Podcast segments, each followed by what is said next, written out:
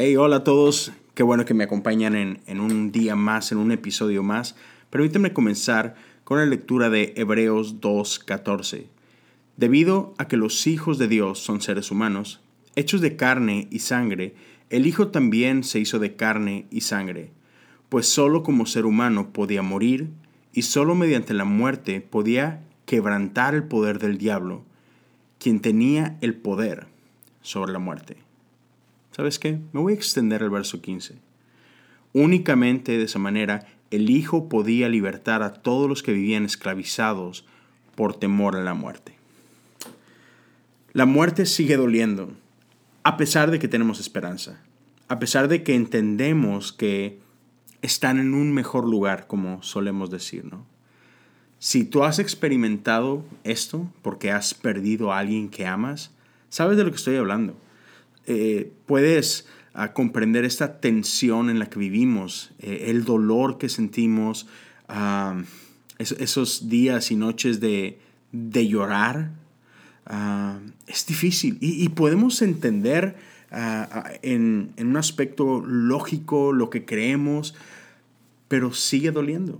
Yo recuerdo mucho antes de, de casarnos, un mes antes de casarnos, uno de los hermanos de mi esposa falleció en un accidente y fue, fue muy duro. Él estaba muy joven. Y, yo recuerdo noche ya habiéndonos casado, no sé cuánto tiempo duró esto, pero recuerdo de repente despertarme en la madrugada y encontrarla a ella llorando. es muy doloroso. mi mamá murió hace casi cinco meses ya y hay momentos en los que todavía Ah, el dolor me sorprende. Parece que estoy bien y haciendo las cosas normal y de repente, ¡pum!, algo pasa, algo te recuerda, en este caso a mi mamá, y, el sentimiento viene. De hecho, antes de grabar esto, unos minutos atrás, acabo, acabo de, colgar una llamada con mi papá y, me decía, me está costando mucho. Y otra vez, creemos, ah, somos, somos gente que, que cree en la palabra de Dios, que cree en las buenas noticias de Dios, sabemos cognitivamente que, que nuestros seres queridos están en un mejor lugar, donde ya no hay más dolor, donde ya no hay más llanto, pero, pero aún así nos sigue costando. La muerte duele y no podemos ponernos felices por ella. Pero lo, lo bueno es que Dios mismo tiene problemas con la muerte. Y desde el jardín lo podemos ver como e, Él nos invitaba a, no comer del fruto. ¿Por qué? Porque Él conocía las consecuencias. Me encanta cómo podemos ver en Juan 11, ah, podemos ver este destello de, la reacción y la relación de Jesús con la muerte. Cuando Jesús se entera de la muerte de Lázaro, y, él finalmente hace la transición y, llega y visita a Marta y María, él puede ver el dolor de ellas. Y la Biblia lo dice, Jesús lloró. ¿Sabes? Jesús no hizo menos el dolor de ellas. Jesús no le dijo, chicas, está bien, miren, yo se los puedo decir, Él está en un mejor lugar. No, de ninguna forma. Jesús fue empático, Jesús lloró. No solo eso, los versos 33 y 38 nos dicen que Jesús se enojó. Y la palabra que utiliza la Biblia y la palabra griega nos habla de una rabia. Y incluso dentro de la definición de la palabra encontramos esta imagen como la de un caballo enfadado. No sé si tú has visto esto, pero un caballo bronco cuando está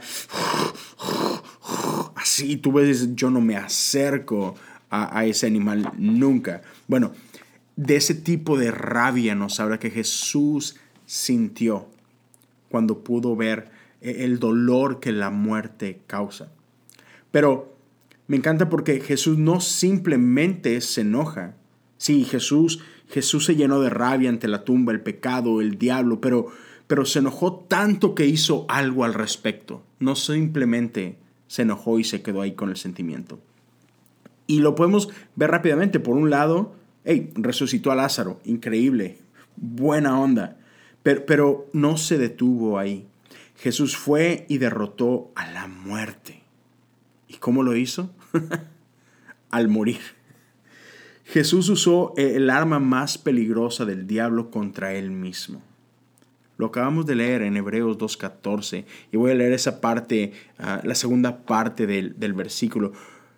Pues solo como ser humano podía morir y solo mediante la muerte podía quebrantar el poder del diablo, quien tenía poder sobre la muerte.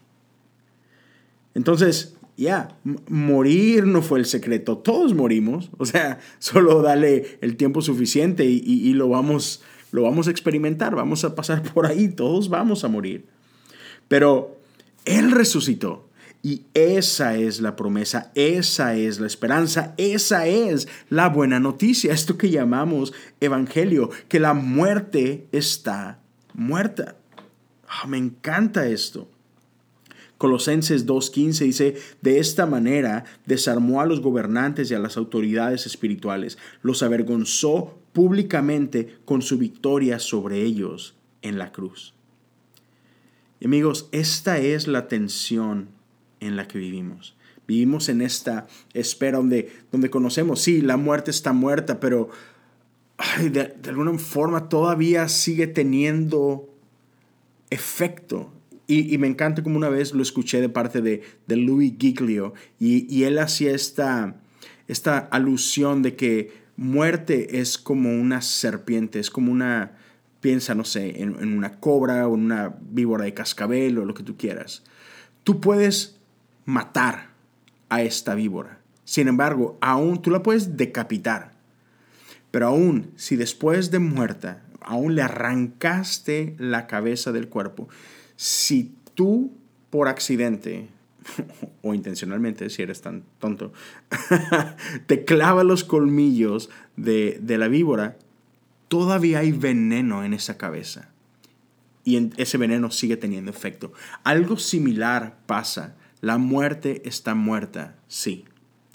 Pero todavía hay efectos de la muerte. Pero sabemos cuál es el final. Sabemos que un día la obra de Jesús quedará completa y la muerte no tendrá más poder.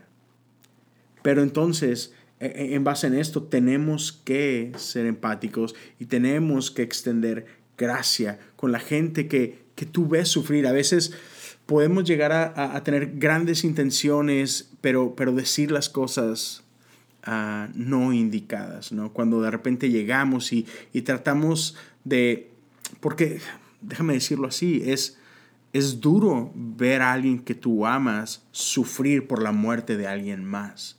Y, muchas veces el dolor nos incomoda. Su experiencia con la muerte nos incomoda y que queremos que, que, ya no se sientan así, que ellos puedan avanzar y seguir adelante. Entonces, a veces queremos ofrecer consuelo, pero, pero queremos que se muevan de ese estado y decimos cosas como, todo está bien, ya no llores, eh, está en un mejor lugar. Y Sí, pero Jesús mismo lloró. Ah, la, muerte sigue doliendo. Seguimos experimentando la devastador o el devastador efecto que tiene. Pero a la vez me encanta porque nuestra fe funciona aún en el fuego. Nuestra fe funciona no solo cuando todo está bien, sino aún en medio del dolor. Nuestra fe permanece y nos hace más fuerte y somos recordados que la muerte está muerta y que hay una esperanza y que de la misma forma como Jesús resucitó, como Él después de haber muerto, su espíritu volvió a entrar en ese cuerpo y volvió a dar vida, tú y yo somos partícipes de eso mismo y en eso está nuestra esperanza. Así que te invito a orar conmigo y cerrar este tiempo. Y Padre, te damos gracias porque la muerte está muerta. Te damos gracias porque en medio del dolor podemos ser confortados. Te damos gracias porque nuestra fe funciona y nos mantiene y nos saca adelante aún en medio del dolor. Así que Padre, permítenos caminar recordando tu promesa. Permítenos caminar con la seguridad de que un día también nosotros experimentaremos el poder de resurrección. Y un día seremos reunidos contigo y con todos aquellos que han creído en tu glorioso nombre. Danos paz mientras tanto, en el nombre de Jesús. Amén.